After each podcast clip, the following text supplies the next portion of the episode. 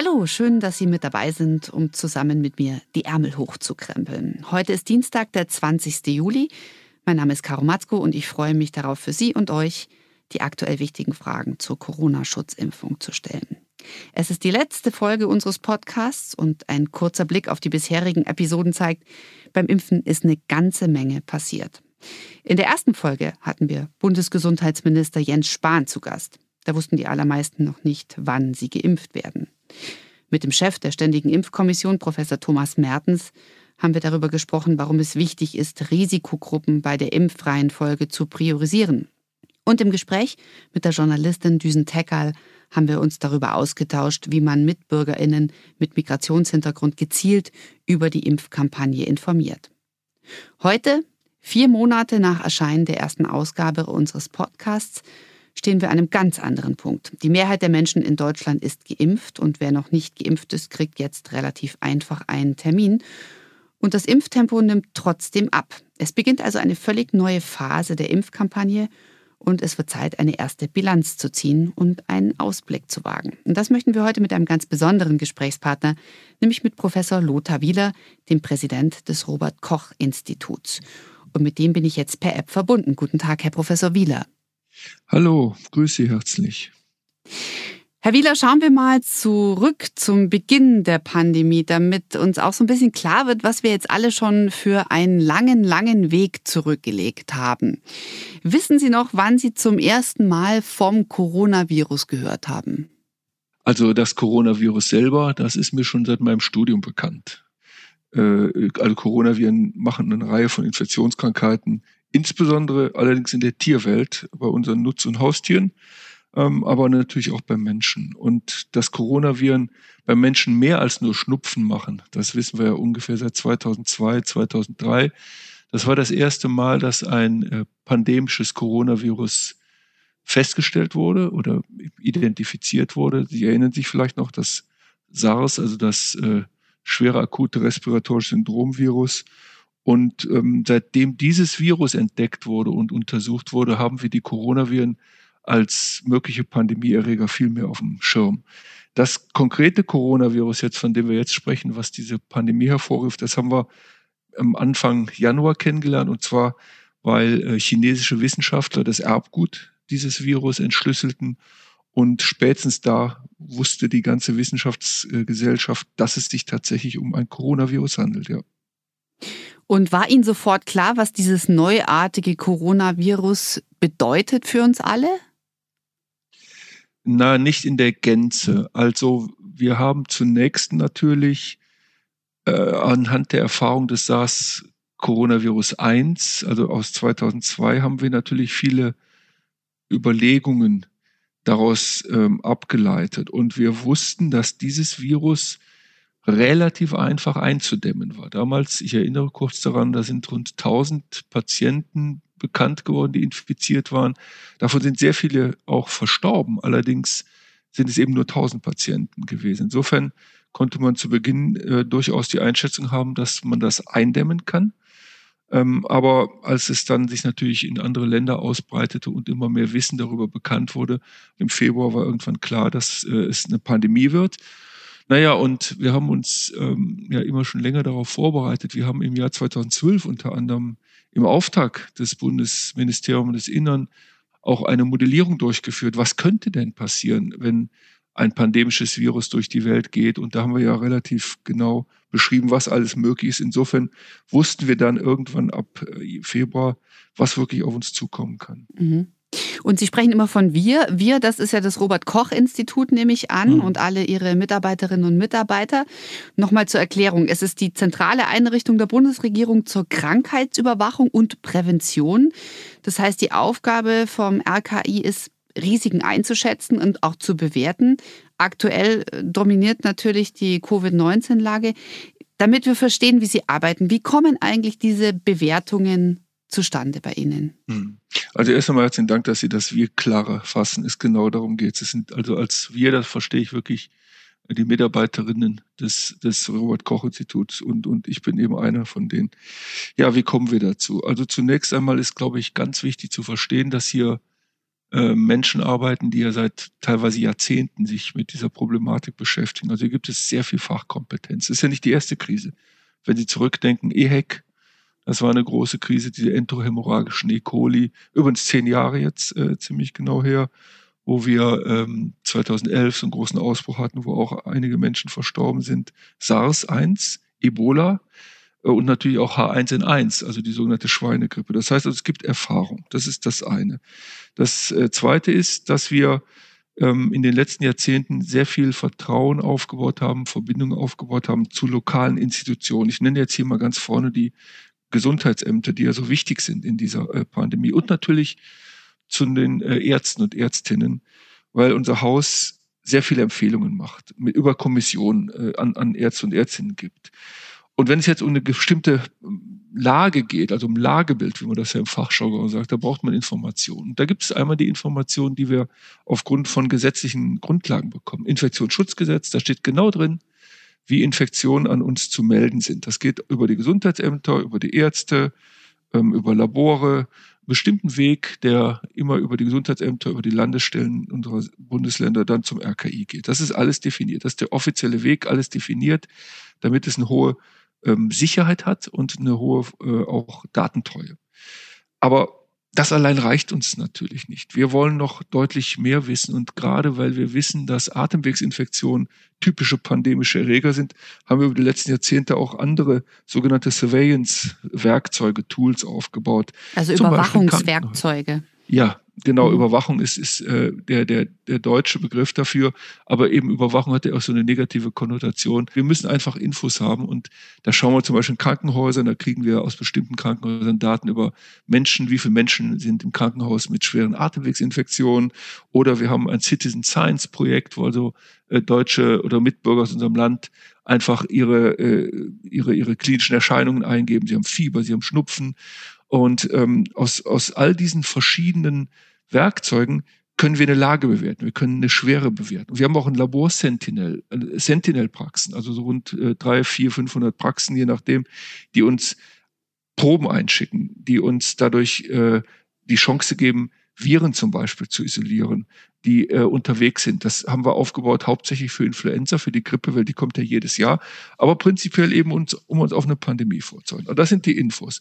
Und dann haben wir verschiedene Kommissionen im Haus, da sind Fachleute, mit denen wir das diskutieren und äh, gemeinsam mit unseren Fachleuten dann und gemeinsam auch mit Menschen außerhalb. Also auch klar, es gibt ja außerhalb des Hauses sehr viele Fachleute, sowohl in der, äh, in, in der universitären Landschaft als auch in außeruniversitären Einrichtungen, schätzen wir bestimmte Dinge ein, schreiben Empfehlungen und die werden dann natürlich auch abgestimmt mit dem Bundesministerium für Gesundheit. Das ist ja, wir sind ja im Geschäftsbereich dieses äh, Ministeriums. Und dann werden Empfehlungen erstellt und die dann veröffentlicht und die sind für die Ärzte und Ärztinnen eine, eine große Hilfe. Und das ist etwas, was auch äh, viele verstehen müssen. Wir sind offiziell haben wir den Auftrag, medizinisches Fachpersonal und, und Ärztinnen und Ärzte zu beraten. Aber über diese Pandemie hinweg haben wir natürlich ähm, auch sehr, sehr stark in, in die Bevölkerung reingewirkt. Und aus diesen Zahlen macht man dann Analysen. Äh, das sind natürlich, die werden nicht eins zu eins weitergegeben, sondern analysiert, in Kontext gestellt. Als Epidemiologe ist ja immer wichtig, man hat einen Zähler und einen Nenner. Die reine Anzahl von Infektionen sagt ja nichts, sondern es geht ja immer darum, auf welche Population bezieht man die.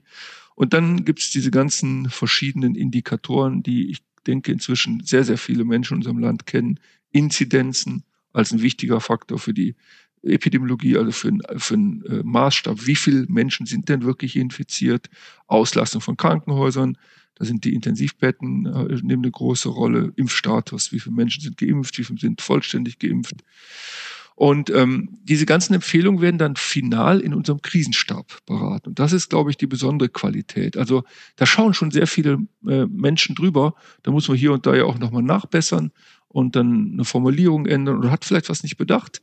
Und wenn die dann diesen Prozess durchgegangen sind, das dauert ja in normalen Zeiten, dauert das ja Wochen teilweise. In dieser Krise ging das teilweise in zwei, drei, vier, sieben Tagen. Ähm, werden die dann veröffentlicht, auf die Website gestellt und bestimmten Gremien zugeschickt. Ja, das ist äh, eigentlich die Arbeit des Hauses.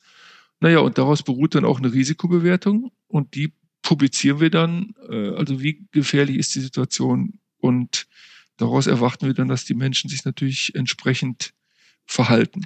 Das ist der, der Weg des Hauses, wie wir zur Empfehlung kommen. Jetzt schauen wir uns mal an, wie risikoreich die aktuelle Situation ist, Herr Wieler. Also ich glaube, es sind jetzt ungefähr 60 Prozent der Menschen in Deutschland, die sind erst geimpft. Ich glaube, 45 Prozent ähm, haben jetzt den vollen Impfschutz. Das heißt aber auch, es sind ja noch nicht alle geimpft. Ja? Also hm. wie wirkt sich, würden Sie jetzt sagen, diese Impfquote, die wir aktuell haben, auf das Infektionsgeschehen hier aus? Ja, das ist eine sehr gute Frage. Also es sind ein paar mehr noch. Ich glaube, es sind an die 47 Prozent fast, die jetzt komplett geimpft sind, wenn ich das so richtig im Kopf habe. Aber der entscheidende Punkt ist der, wenn, sage ich jetzt mal, 47 Prozent voll geimpft sind, einen Impfschutz haben, einen vollen, dann haben ja 53 Prozent keinen vollen Impfschutz. Und das ist wichtig zu verstehen. Das heißt also, äh, dieser Impfschutz, den wir jetzt haben, der schützt einzelne Menschen. Und zwar insbesondere, weil wir ja zum, zum Glück diese Priorisierung gemacht haben, dass wir zunächst, also die STIKO, die Ständige Impfkommission, die Priorisierung vorgeschlagen hat, dass wir erst die Alten und Hochalten impfen, weil, weil die das größte Risiko haben, schwer krank zu werden oder zu versterben. Ich möchte noch mal sagen, nach den Daten, die, die aus Deutschland haben, äh, sind von äh, 100 Infizierten, die über 80 Jahre alt waren und die eben nicht geimpft waren, sind 18 gestorben. Also 18 Prozent Letalität in dieser Altersgruppe. Also wirklich eine, eine Krankheit, die ähm, eine Menge Menschen krank macht oder auch eben leider auch äh, äh, in den Tod geführt hat.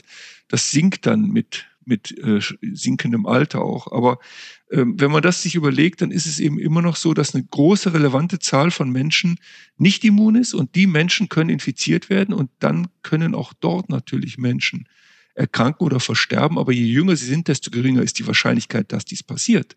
Aber es sind trotzdem noch viele Menschen. Es sind eben dann mehr als 50 Prozent momentan, die immer noch nicht vollständig geschützt sind. Und die können natürlich immer noch in Einzelfällen schwer erkranken.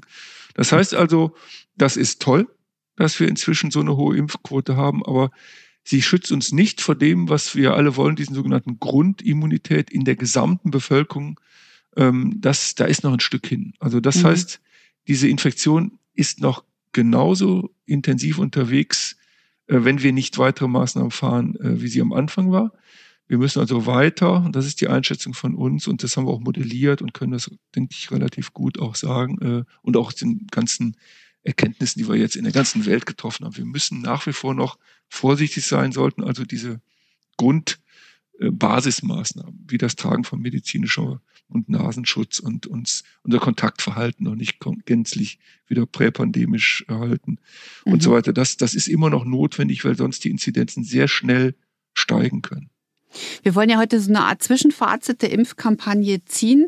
Nun ist es ja irgendwie so eine ganz seltsame gefühlte Zwischenphase, in der wir uns befinden. Also ähm, vor ein paar Wochen hatten wir zu viele Menschen, die auf zu wenig Impfstoff gewartet haben. Jetzt kommen wir eine Phase, in der äh, wahrscheinlich zu viel in Anführungszeichen Impfstoff vorrätig sein wird, aber weniger Menschen, die sich impfen lassen wollen. Ist es für Sie jetzt dieser Verlauf überraschend oder und, und sehen Sie diese mangelnde Impfbereitschaft und die sinkende mit Sorge? Also ich möchte zunächst korrigieren. Wir sehen keine mangelnde Impfbereitschaft. Das möchte ich äh, deutlich sagen. Wir machen ja Untersuchungen. Es gibt auch andere Gruppierungen, die Untersuchungen durchführen, zum Beispiel die Cosmo-Studie, die von Frau Beetsch und die Erfurt durchgeführt wird. Also es gibt eine hohe Impfbereitschaft. Das, das will ich festhalten. Mhm. Ähm, äh, aber es, aber werden weniger Menschen ja gerade geimpft. Also wenn ich mir die, ja.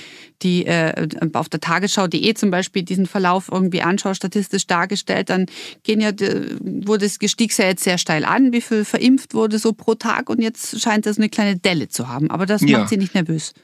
Also sagen wir mal so, äh, also das es gibt viele Gründe, warum man als, als RKI-Chef nicht so schnell nervös werden sollte. Aber ähm, entscheidend ist wirklich, dass es eine große Impfbereitschaft gibt. Und was Sie sagen, ist richtig. Die Beobachtung stimmt. Weniger Menschen werden geimpft. Da müssen wir uns anschauen, warum das so ist. Das können wir nur spekulieren, aber es gibt ein paar Gründe, die sind plausibel. Erstens, momentan haben wir ja äh, relativ geringes Infektionsgeschehen. Das heißt also, es wird schon so sein, dass der ein oder andere sich auch denkt, ach, das ist ja gar nicht mehr so schlimm und die, das Risiko, die Risikowahrnehmung sinkt. Damit sinkt natürlich auch die Bereitschaft, sich impfen zu lassen oder die Notwendigkeit, sich impfen zu lassen.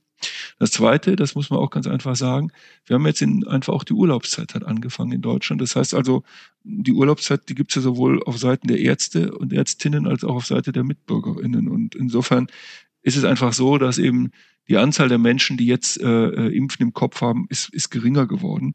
Und auch eins ist klar, die, äh, äh die, die, die ersten 50, 60 Prozent, die man impft, da geht das relativ flux voran. Aber dann, je mehr geimpft sind, desto weniger Nicht-Geimpfte sind übrig geblieben und desto geringer ist natürlich der Anstieg der, der Quoten. Aber was wichtig ist, äh, wir müssen wirklich sehr viel versuchen und sehr große Anstrengungen unternehmen, um so viele Menschen wie möglich dazu zu motivieren zu impfen. Es ist ein richtiger Wettlauf der Impfkampagne, gerade gegen diese Delta-Variante vor Herbstbeginn. Und wir müssen das Angebot noch stärken. Wir müssen äh, gerade diese sogenannten Impf, die aufsuchenden Impfangebote stärken, vor Ort, in die Gemeinden, in die Gruppen, in die Sportvereine, in Einkaufszentren. Äh, da müssen die mobilen Impfteams rein, die in die, aus den Impfzentren kommen. Und die Hausärzte äh, sollten auch noch intensiver Impfungen anbieten, indem sie zum Beispiel nicht nur ähm, das, das gängige Geschäft der Termine machen, sondern dass sie auch aktiv Impftage anbieten, wo, wo äh, Menschen einfach kommen können. Also wir müssen noch mehr tun. Der Mangel ist nicht mehr da äh, an Impfstoffen, dann ist genug Impfstoff da. Jetzt müssen wir den Impfstoff zu den Menschen stärker bringen. Und dann können wir die Impfquoten weiter nach oben bringen. Ich habe mal gestern so ein bisschen quer gelesen auch ähm, und habe da so diese den Corona-Ticker verfolgt und dann habe ich so gesehen, ähm, in Frankreich wurde jetzt gesagt, die vierte Welle hat begonnen. Äh, in Großbritannien haben wir unglaubliche Zahlen. Bei uns ist ja noch steigt zwar leicht wieder die Quote, äh, also die, die Inzidenzen steigen leicht, aber ähm, noch ist es ja recht niedrig. Äh, was glauben Sie, wie stark ist der Effekt von den bisher Geimpften, dass wir jetzt so ein geringes Infektionsgeschehen noch haben, vergleichsweise? Also der Effekt ist momentan noch nicht groß. Wir haben dort Berechnungen äh, durchgeführt. Wir haben ein Paper publiziert, auch gerade, äh, wenn ich richtig mich erinnere, in der vorletzten Woche, Dort haben wir ähm, sehr deutlich zeigen können, anhand Modellierung, da gibt es immer bestimmte Annahmen und, und unter den Annahmen haben wir gezeigt, dass es wirklich äh, Impfquoten geben muss, die äh, deutlich über 80 Prozent liegen, damit wir das Infektionsgeschehen wirklich gut beeinflussen können. Ähm, wir haben ganz klar eine Zielimpfquote ausgegeben bei den 12 bis 59-Jährigen. Äh, es ist ja so, dass zurzeit kein Impfstoff zugelassen ist für unter 12-Jährige, der bei 85 Prozent liegen soll und der bei den über 60-Jährigen soll diese Impfquote bei über 90 Prozent liegen. Dann haben wir wirklich sehr starken Einfluss auf das Infektionsgeschehen. Aber vorher ist der Einfluss überschaubar. Das heißt also, wir brauchen mindestens 75 Prozent Impfquote, mindestens, um überhaupt größere Effekte zu sehen. Und das unter der Prämisse, dass nach wie vor noch die Kontakte reduziert werden. Also dass wir nicht wieder auf das präpandemische Niveau kommen. Wir haben das so berechnet, dass ein Mensch etwa 15,5 Kontakte pro Tag hat. Wir müssen äh, nach wie vor diese Kontakte reduzieren. Dann hat eine über 75 Prozent Quote einen echten Effekt. Den sehen wir momentan nicht genügend. Mhm. Aber wie haben wir es denn dann in Deutschland geschafft, dass die Inzidenz zwischenzeitlich auf ja, 4,9, was glaube ich gesunken war? Was war dafür mhm. jetzt der ausschlaggebende Punkt? Also die Mehrheit der Deutschen äh, hat sich einfach klug verhalten. Die Mehrheit der Menschen, das wissen wir aus Befragungen und äh, das sehen wir, verhalten sich vernünftig. Das heißt, sie halten sich an viele der Regeln. Es gibt ja auch Maßnahmen, die in allen Bundesländern erlassen wurden. Ich nenne jetzt mal das Tragen von Mund-Nasenschutz im öffentlichen Raum. Also ich rede jetzt nicht von den äh, äh spezifischen Maßnahmen in Krankenhäusern und in, im Bereich, wo, wo professioneller äh, mit, mit Infektionsschutz umgegangen wird, also in Hauspraxen und Krankenhäusern, sondern äh, in vielen anderen Bereichen ist ja viel getan worden. Homeoffice. Äh, äh es gab ja sogar Lockdowns. Und das heißt also, die, die Kontaktreduktion wurde sehr stark betrieben durch die staatliche Maßnahmen und durch Eingriffe ja in auch die Freiheiten der einzelnen Menschen. Und das ist natürlich das Entscheidende, der entscheidende Grund gewesen, wie wir diese Zahlen runterdrücken können. Da gibt es inzwischen genug Literatur und genug Beispiele aus anderen Ländern, die das belegen. Dazu kommt aber das persönliche Verhalten dann noch. Und dadurch, dass wir gerade in Innenräumen natürlich die Anzahl von Menschen stark reduziert haben, haben wir über den Winter die Zahlen sehr, sehr stark senken können. Und jetzt muss man einfach deutlich sagen, es gibt einen saisonalen Effekt. Das heißt also, wir gehen davon aus, dass im Sommer einfach viel mehr Menschen draußen sind. Draußen ist die Ansteckungsgefahr deutlich geringer als in Innenräumen. Und diese Gesamtheit von Maßnahmen, Saisonalität, klugem Verhalten der Mehrheit der MitbürgerInnen ähm, hat dazu geführt, dass wir die Zahlen so weit runterbekamen. Das ist ein wirklich herausragender Erfolg, den wir nur der Solidarität der Menschen zu verdanken haben. Aber nun ähm, geht das ein bisschen verloren und verständlicherweise möchten viele einfach äh, auch wieder mehr feiern und, und äh, wieder das Leben vorher mehr zurückkommen und darum steigen die Zahlen. Und sie steigen ja doch wieder relativ rasch. Äh, innerhalb einer Woche ist ja quasi die Anzahl der Neuinfektionen hat sich ja verdoppelt annähernd. Also es geht jetzt weiter nach oben und ich kann halt nur immer noch mahnen und hoffen, dass, äh, dass wir noch halbwegs wachsam äh, durch den Herbst und Winter kommen. Mhm. Ja, aber was müssen wir dafür tun? Also was, äh, welche Entwicklung bereitet Ihnen jetzt? Sie haben zwar gesagt, Sie werden so schnell nicht nervös, aber wenn Sie jetzt mal auf Herbst-Wintersaison blicken und auch auf das Infektionsgeschehen im Ausland und jetzt sind ja noch in Bayern, wo ich jetzt hier wohne, beginnen jetzt erstmal die Sommerferien. Also was bereitet Ihnen da die größte Sorge? Also wir dürfen jetzt, also wenn es nach den Empfehlungen des Robert Koch Instituts geht, dann sollten zum Beispiel das Tragen von Mund-Nasenschutz im öffentlichen Raum sollte so, so weit wie möglich beibehalten werden.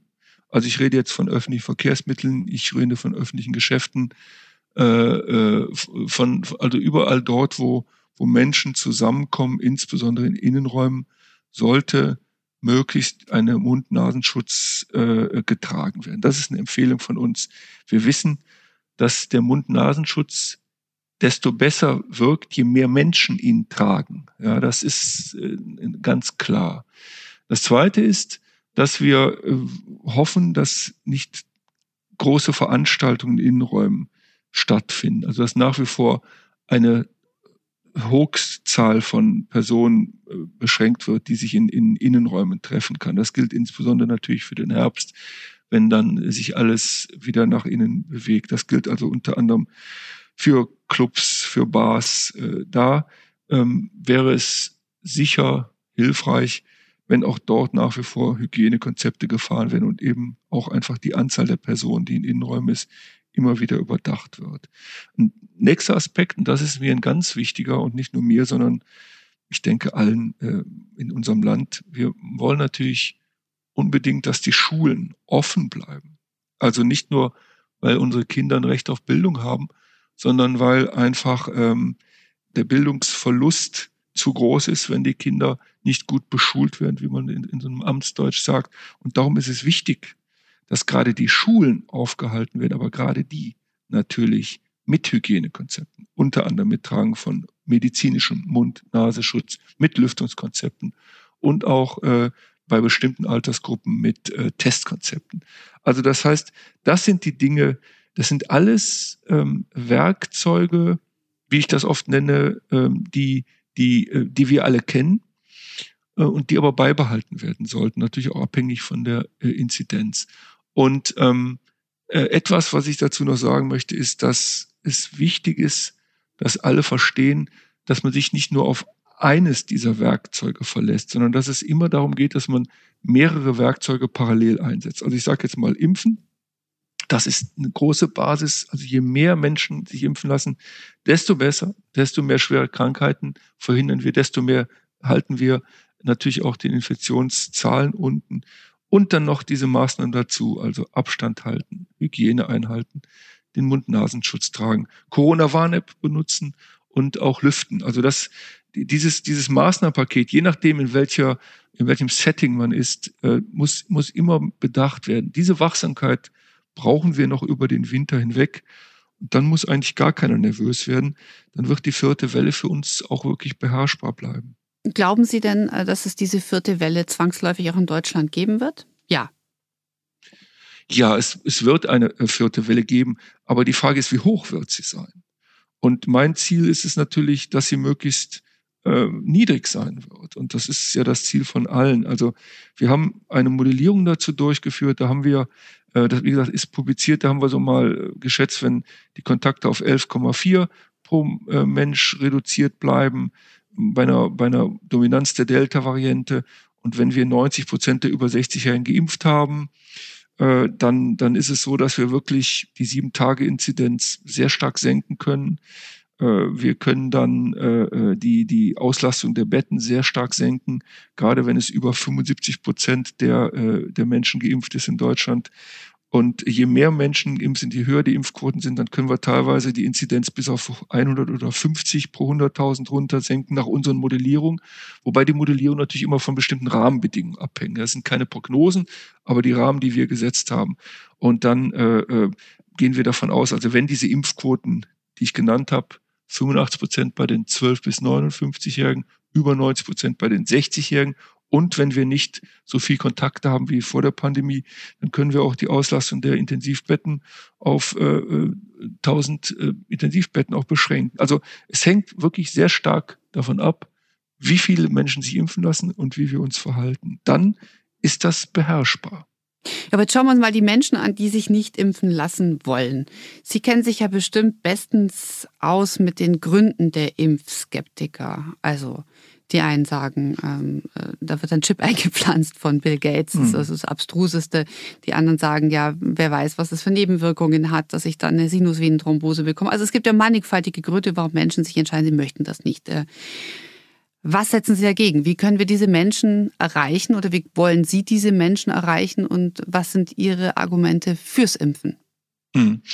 Also zunächst mal, glaube ich, muss man oder weiß ich, dass man wirklich klar unterscheiden muss. Es gibt tatsächlich richtige Impfgegner. Aus welchen Gründen auch immer. Menschen, die, ähm, die wirklich aktive Impfgegner sind.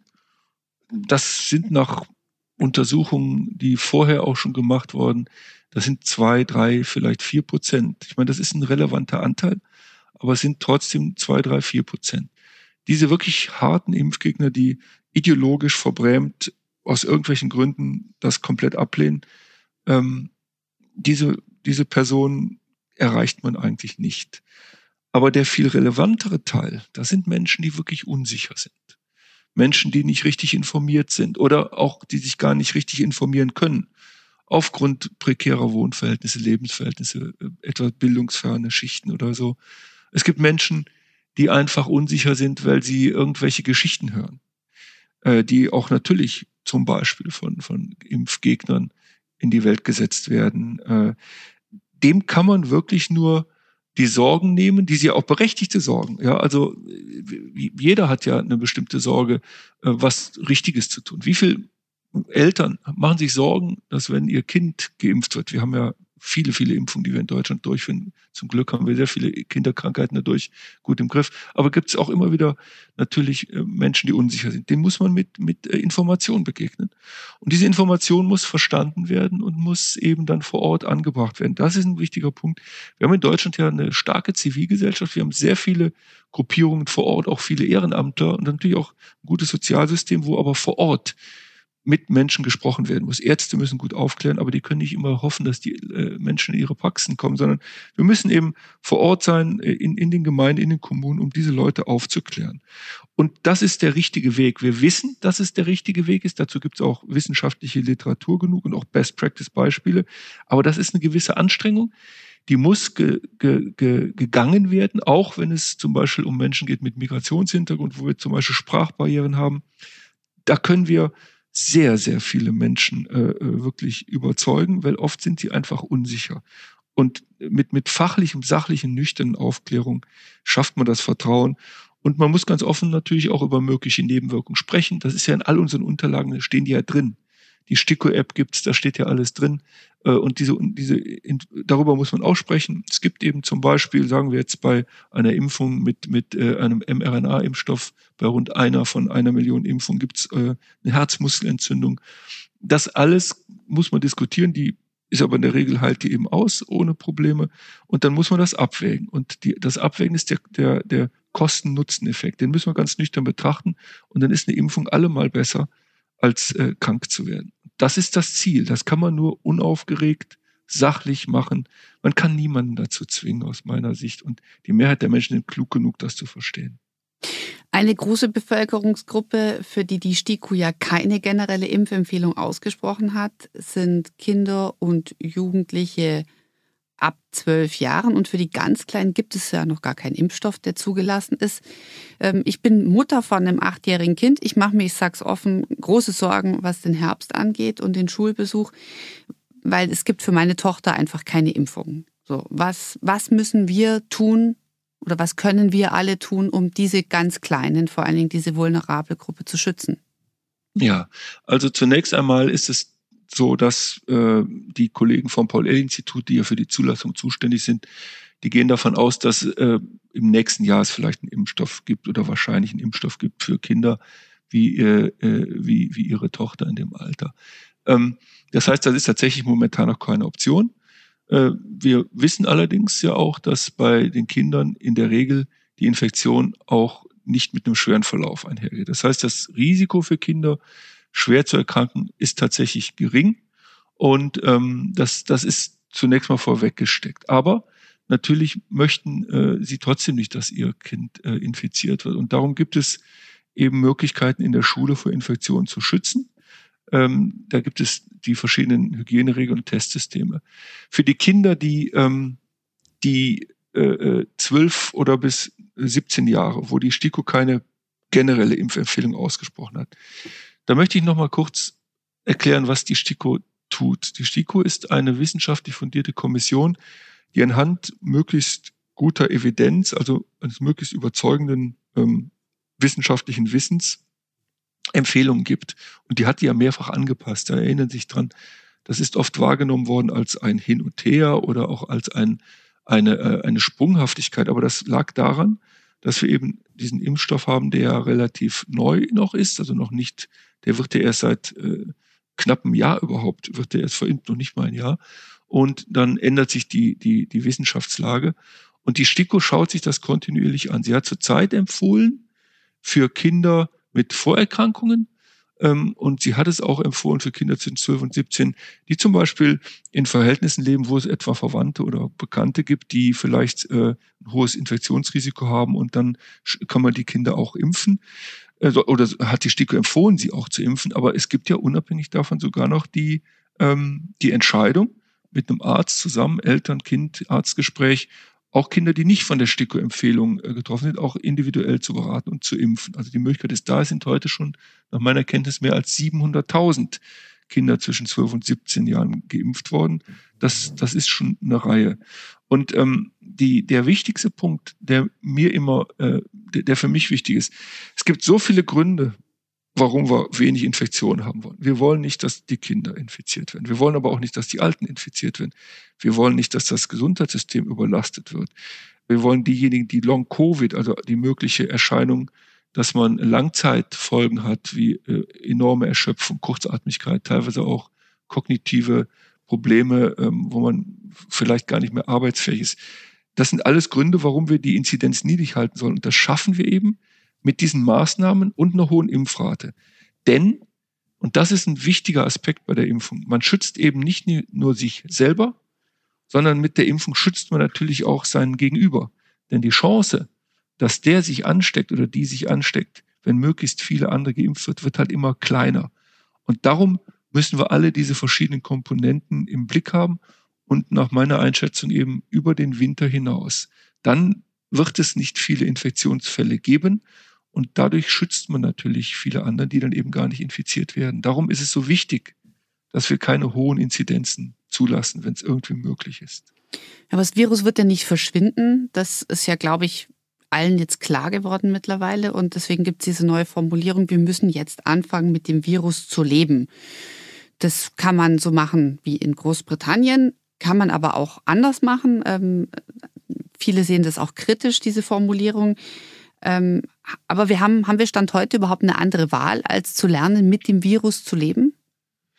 Also ich finde diese Formulierung, die ist ja extrem banal. Ne? Also dass, dass dieses Virus nicht verschwindet, dass wir nicht in der Lage sein werden, das Virus auszurotten. Das ist ja so ein Begriff, den man, oder eliminieren äh, ist ein Fachbegriff. Das, das ist eigentlich der Mehrheit der Kolleginnen und Kollegen, die wirklich fundierte Kenntnisse über solche Erreger haben, nämlich sogenannte Zoonoseerreger, die also aus, aus der Tierwelt kommen und zwischen Tier und Mensch eben auch ausgetauscht werden können, ist der Mehrheit schon klar. Also was heißt das, wir müssen mit dem Virus leben? Ja, das Virus wird eben nicht verschwinden. Es gibt ja eine Menge andere äh, Infektionskrankheiten, die nicht verschwinden. Ja, also äh, das ist ja nichts nichts Besonderes oder nichts Neues. Also eigentlich eine banale Aussage. Nein, aber was heißt das? Ähm, das heißt, es wird zu einem endemischen Virus werden, das dann immer schwächer wirkt und immer weniger Menschen richtig schwer krank machen wird, weil die Immunität in der Bevölkerung immer weiter steigt. Schauen Sie, es gibt zum Beispiel jedes Jahr bis letztes Jahr, muss ich sagen, da haben wir das durch die Maßnahmen äh, des Maskentragens, die AHA-Regeln und auch die Lockdowns wirklich komplett äh, äh, äh, quasi ausgeschaltet, gibt es ja jedes Jahr eine Grippe. Und jedes Jahr sterben Menschen an dieser Grippe. Es gibt schwere äh, Grippewellen, da sterben in Deutschland 18, 20, 25.000 Menschen im Jahr. Die gibt's, äh, die kommen dann mal in die Schlagzeilen, äh, werden einfach akzeptiert. Und genauso wird das natürlich dann auch sein mit diesem Coronavirus dann gibt es mal Ausbrüche, dann wird es auch mal Todesfälle geben, aber es wird ein, ein Virus sein, das wie viele andere einfach in der Bevölkerung grassiert. Und je länger wir uns damit auseinandersetzen, desto größer wird der Anteil der Menschen, die eben infiziert werden, eine Immunität aufgebaut haben, entweder durch Impfung oder durch Infektion. Und ähm, dann wird das in der Krankheitslast keine so große Rolle mehr spielen. Schauen Sie, wir haben zum Beispiel vier andere Coronaviren, die machen Schnupfen. Interessiert die Bevölkerung eigentlich überhaupt nicht. Da hat man halt Schnupfen, da hat man vielleicht auch mal Fieber und dann ist das ein Coronavirus. Das weiß ja gar keiner, was das für ein Coronavirus ist. Und so ähnlich wird das irgendwann auch sein. Das äh, ist, ist, ist ein Fakt. Es wird ein endemisches Virus und ähm, wir werden dann ganz unaufgeregt damit umgehen. Und es wird auch mal hier und dort zu Todesfällen kommen, wie mit anderen Infektionskrankheiten auch. Aber was entscheidend ist, dass wir wirklich jetzt die Pandemie nutzen, um auch äh, einen vernünftigen Umgang mit solchen Atemwegsinfektionen haben. Wir haben ja jetzt gemerkt, dass wir zum Beispiel durch das Tragen von Masken wirklich die Krankheitslast reduzieren können. Wir haben eine höhere äh, Empfänglichkeit für solche Maßnahmen. Wir haben in den Schulen natürlich eine Sensibilität. Also wir können das eigentlich nutzen, um uns auch vor anderen Atemwegskrankheiten in Zukunft besser zu schützen. Haben wir viel gelernt, sollten wir nicht vergessen.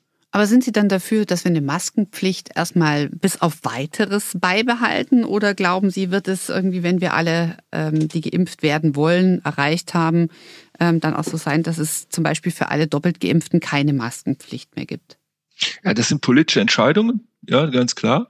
Äh, das werden wir sehen. Also äh, wenn genügend Menschen geimpft sind, dann dann werden sicher nicht äh, alle Menschen äh, Mund-Nasenschutz tragen.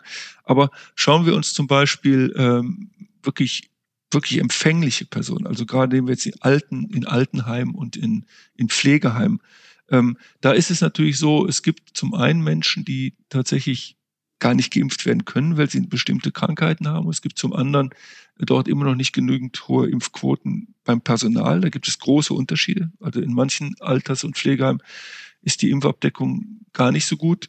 In vielen ist sie gut.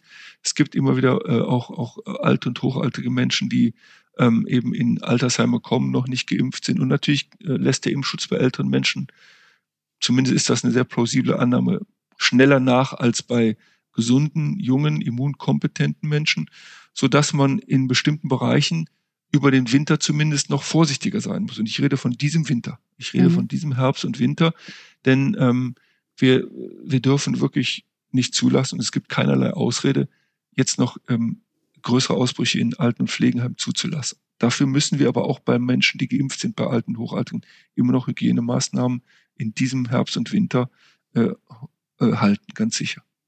Vor einigen Tagen äh, war es äh, großes Thema medial, welche äh, Rolle die Inzidenz noch spielt, weil das Robert Koch Institut ja auch beschlossen hat, vielleicht einen neuen Berechnungsfaktor ähm, zu benutzen, der vor allen Dingen die Hospitalisierung, also wie viele Menschen aufgrund des Coronavirus im Krankenhaus behandelt werden müssen, mit in die Berechnungen einbezieht. Was äh, bringt diese neue Inzidenz, sage ich jetzt mal, oder dieser hm. neue Wert? Also das ist ja nicht neu. Das ist in der medialen Welt auch tatsächlich überspitzt worden. Diese Rate, äh, die haben wir ja schon länger. Es gibt ja einen Plan, der ist seit vielen Wochen auf äh, unserer Website, der wurde offiziell vorgestellt, auch in der Pressekonferenz Control Covid. Und da stehen vier Indikatoren drin. Äh, einer ist die Inzidenz, einer ist die Hospitalisierungsrate, einer ist die ITS-Rate, also die Intensivstationenbelegung äh, und ein anderer ist äh, die, die Quote, die die Gesundheitsämter haben, um noch Kontakte nachvollziehen zu können. Übrigens auch ein Grund, warum wir niedrige Inzidenzen haben sollten, denn dann können natürlich die Gesundheitsämter viel leichter Ausbrüche nachverfolgen und äh, Menschen in, in Quarantäne beziehungsweise Isolierung äh, absondern, damit die keine anderen anstecken. Ähm, was ist aber ähm, jetzt anders geworden? Hm, wir haben eine Meldepflicht eingeführt, also das Gesundheitsministerium hat eine Meldepflicht eingeführt für Hospitalisierung. Warum? Weil die Hospitalisierung natürlich ein Grad für die Krankheitsschwere ist. Wir haben viele von den hochaltrigen und, und äh, alten Menschen nun geimpft. Da wird also, da werden sehr, sehr viele nicht mehr schwer erkranken, auch wenn sie infiziert werden. Die Impfung schützt ja nicht völlig vor Infektion. Sie schützt ja vor allen Dingen sehr effektiv vor Krankheit. Und ähm, das heißt, die Inzidenz spielt nach wie vor eine wichtige Rolle, um die Infektionsdynamik zu sehen. Und die interessiert uns eben aus dem Grund, wo wir gerade darüber gesprochen haben, weil es ja noch eine Menge Menschen gibt, die eben nicht geimpft sind. Und das heißt, die sind empfänglich und könnten krank werden. Darum ist die Inzidenz als Maß für die Infektionsdynamik immer noch genauso wichtig wie vorher. Aber die Aussage der Inzidenz für die Anteil der Schwerkranken, der wird natürlich sich verändern. Ja, das, das kann man sich ja vorstellen. Also, wenn wir eine hohe Inzidenz haben, aber viele Impfungen, dann wird natürlich der Anteil derjenigen, die schwer krank werden, einfach immer kleiner. Und darum ist diese Hospitalisierungsrate ähm, noch äh, stärker in den Fokus gerückt. Und wir betrachten eben beide zusammen, zeigen, zeichnen die jetzt auch in unserem Situationsbericht im täglichen aus. Und dann kann man daran ähm, die Krankheitsschwere besser messen. Nach wie vor ist das Ziel auch geblieben. Wir wollen natürlich nach wie vor auch das Gesundheitswesen im, im Winter und Herbst nicht überlasten ich möchte da auch immer noch auf einen Aspekt hinweisen, der, der auch in der Diskussion immer wieder vergessen wird. Diese Intensivbetten sind ja nicht nur für Covid-Patienten da. Die haben wir ja auch schon vor Covid gebraucht. Es gibt ja immer Menschen, die, weil sie verunfallt sind oder nach Operation oder im Winter zum Beispiel wegen anderer Atemwegserkrankungen, wie zum Beispiel Grippe, Influenza, Intensivbetten brauchen. Das heißt, dass die, die Krankenhäuser wollen wir auch nach wie vor nicht überlasten. Insofern ist der Mix aus diesen Parametern, den wir uns im RKI ja kontinuierlich angeschaut haben, haben wir sehr, sehr oft immer wieder darauf hingewiesen. Dieser Mix äh, ist wichtig. Wir gucken jetzt noch ein bisschen intensiver auf die Hospitalisierungsrate, weil sie uns über die Krankheitsschwere was sagt. Und äh, das mit der Impfquote in einem Quotienten gibt uns einen guten Hinweis, wie schwer eine vierte Welle wird oder wie, wie gering sie sein wird. Ich hätte noch eine letzte Frage zum Thema Impfungen und auch zum Thema Hospitalisierungen. Sie haben jetzt ja gerade gesagt, nochmal klar, die Impfung schützt nicht vor einer Infektion, das heißt, man kann sich trotzdem mit dem Virus infizieren, aber sie schützt vor Krankheit, das heißt auch vor allen Dingen vor einem schweren Verlauf. Wissen Sie denn noch auch zum Thema Schutz für andere, wie sehr die doppelte Impfung schützt vor einer Viruslast, das heißt, dass ich andere anstecke? Ja, es ist gut, dass Sie das ansprechen. Das ist eine ganz wichtige Frage. Ähm, es ist wirklich sehr wichtig, dass man einen vollständigen Impfschutz hat. Das heißt also, wenn wir die Impfstoffe von AstraZeneca betrachten oder von Moderna oder die Impfstoffe äh, von äh, BioNTech, dann braucht der Impfling unbedingt zwei Impfungen. Also die Grundimmunisierung, die muss abgeschlossen sein. Die Effekte sind schon sehr stark. Also es gibt Zahlen, die zeigen den Schutz vor schweren Erkrankungen nach der ersten Impfung vielleicht von 60, 70 Prozent und nach der zweiten Impfung von 80, 90 Prozent. Was heißt das? Auch wichtig zu verstehen, diese Impfeffektivität betrachtet immer einen bestimmten Endpunkt. Und wenn ich von 80 oder 90 Prozent rede, dann sage ich, 80 bis 90 Prozent von 100 Geimpften sind geschützt. Also es gibt keinen hundertprozentigen Impfschutz. Das ist auch wichtig zu verstehen. Ja, da gibt es natürlich immer noch eine Spannbreite und ich sagte es ja schon mal gerade, die alten, hochaltrigen oder auch immunsupprimierte Menschen werden nicht so einen hohen Impf Immunschutz äh, ausbilden wie, wie die normale, gesunde Bevölkerung. Auch übrigens ein Grund, warum die STIKO sich damit gerade befasst. Die sitzen, glaube ich, morgen oder heute, ich weiß gar nicht genau, zusammen wieder und werden auch darüber beraten, ob sie eine Empfehlung geben zum zu einer Auffrischungsimpfung für, für Menschen zum Beispiel mit Immunsuppression. Das heißt also, es muss, es ist sehr wichtig, äh, dass die Menschen verstehen, dass ein voller Impfschutz nur dann ist, wenn man wirklich eine, die ganze Grundimmunisierung abgeschlossen hat. Und dann gibt es die Besonderheit bei uns in Deutschland, finde ich, eine sehr kluge Entscheidung von der STIKO, dass Genesene nur einmal geimpft werden müssen. Warum? Die Idee ist relativ trivial. Man hat äh, diese Erkrankung überstanden. Vier von fünf merken ja kaum was von der Erkrankung. Also das ist ja die Mehrheit der Menschen, die infiziert werden, werden ja gar nicht wirklich so krank, dass sie ins, ins Krankenhaus zum Beispiel müssen, sondern die haben eine Erkältung oder, oder Fieber, bestimmte Symptome, teilweise sehr, sehr leichte Symptome.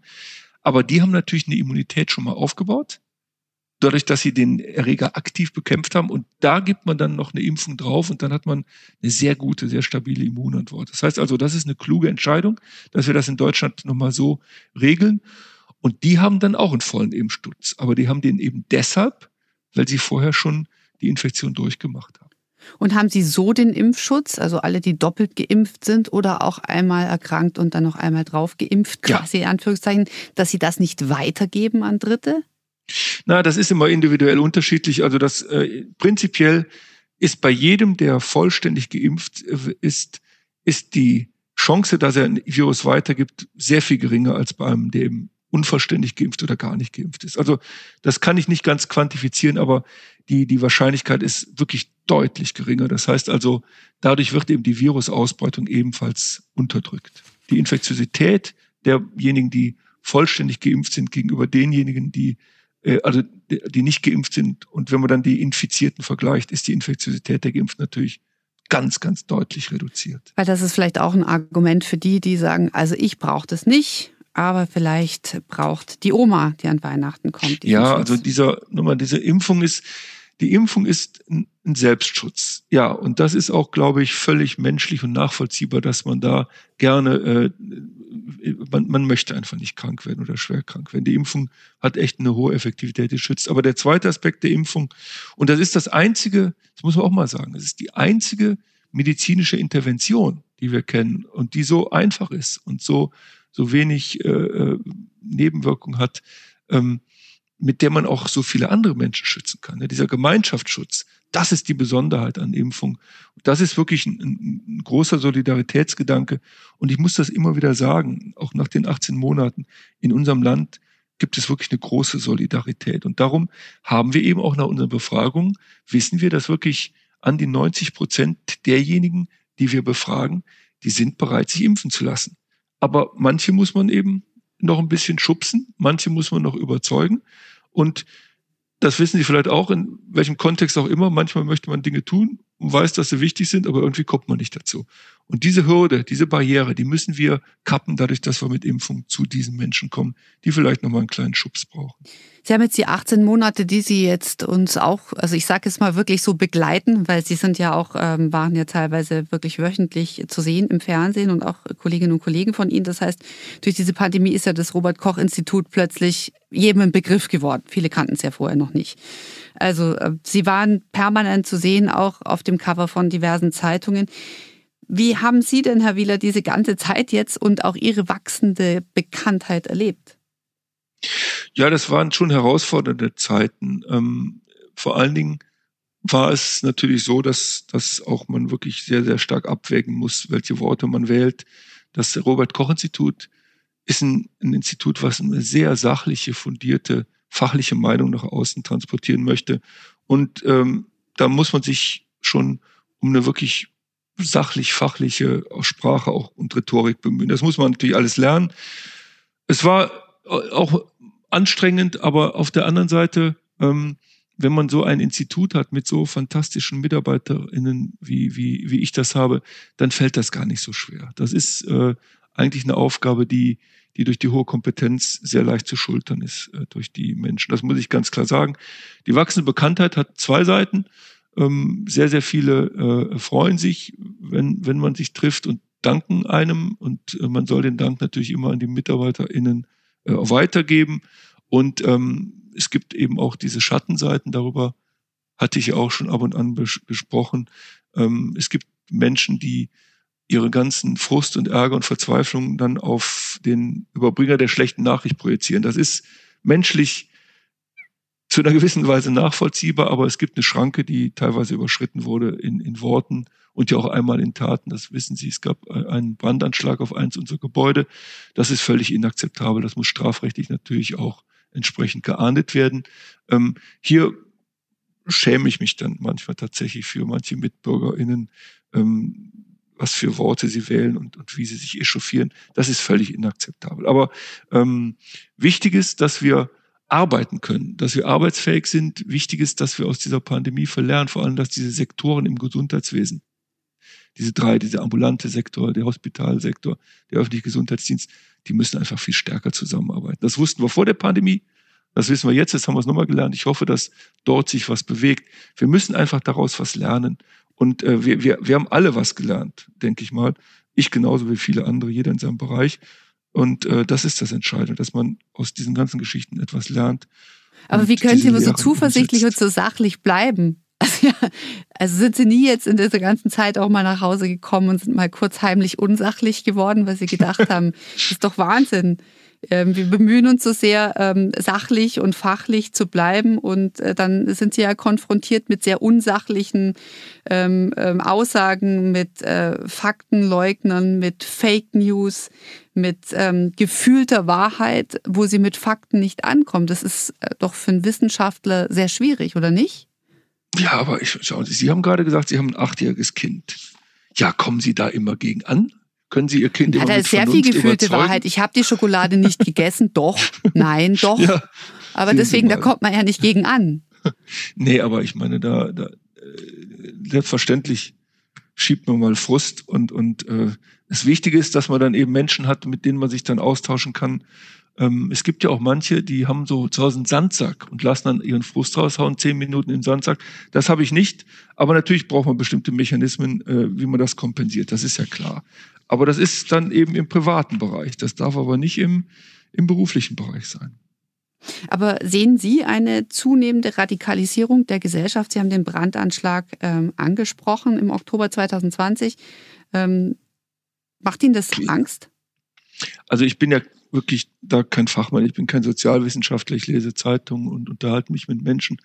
Äh, ähm, ich sehe das eigentlich nicht. Ich denke auch nicht, dass die die, die Untersuchungen, die gemacht werden, darauf hindeuten. Was wir natürlich in dieser Pandemie sehen, ist wie im Brennglas exakt jene Gruppen, die aus welchen Gründen auch immer ähm, besonderes Gehör sich verschaffen. Und das ist, das ist etwas, äh, auf das ein Staat reagieren muss. Aber äh, also von den Einblicken, die ich habe, und ich sage es nochmal, ich bin kein Soziologe und, und, und kein Gesellschaftswissenschaftler, der das wirklich fundiert studiert. Ich habe aber nicht das Gefühl, dass, äh, äh, dass, dass der Zusammenhalt in der Gesellschaft problematischer wird. Im Gegenteil, schauen Sie jetzt auch wieder äh, diese wirklich surreale Flutkatastrophe, die wir da in Rheinland-Pfalz oder Nordrhein-Westfalen erleben. Die Hilfsbereitschaft der Menschen dort ist doch ein immer wiederkehrendes äh, Motiv in unserer Gesellschaft, muss man doch ganz klar sagen. Insofern, ich habe diese Sorge auf jeden Fall nicht. Jetzt ist die letzte Folge heute von unserem Podcast und ähm, ich stelle Ihnen jetzt die Frage, die ich allen gestellt habe, auch wenn Sie sie zum Teil schon beantwortet haben, aber nochmal in aller Kürze.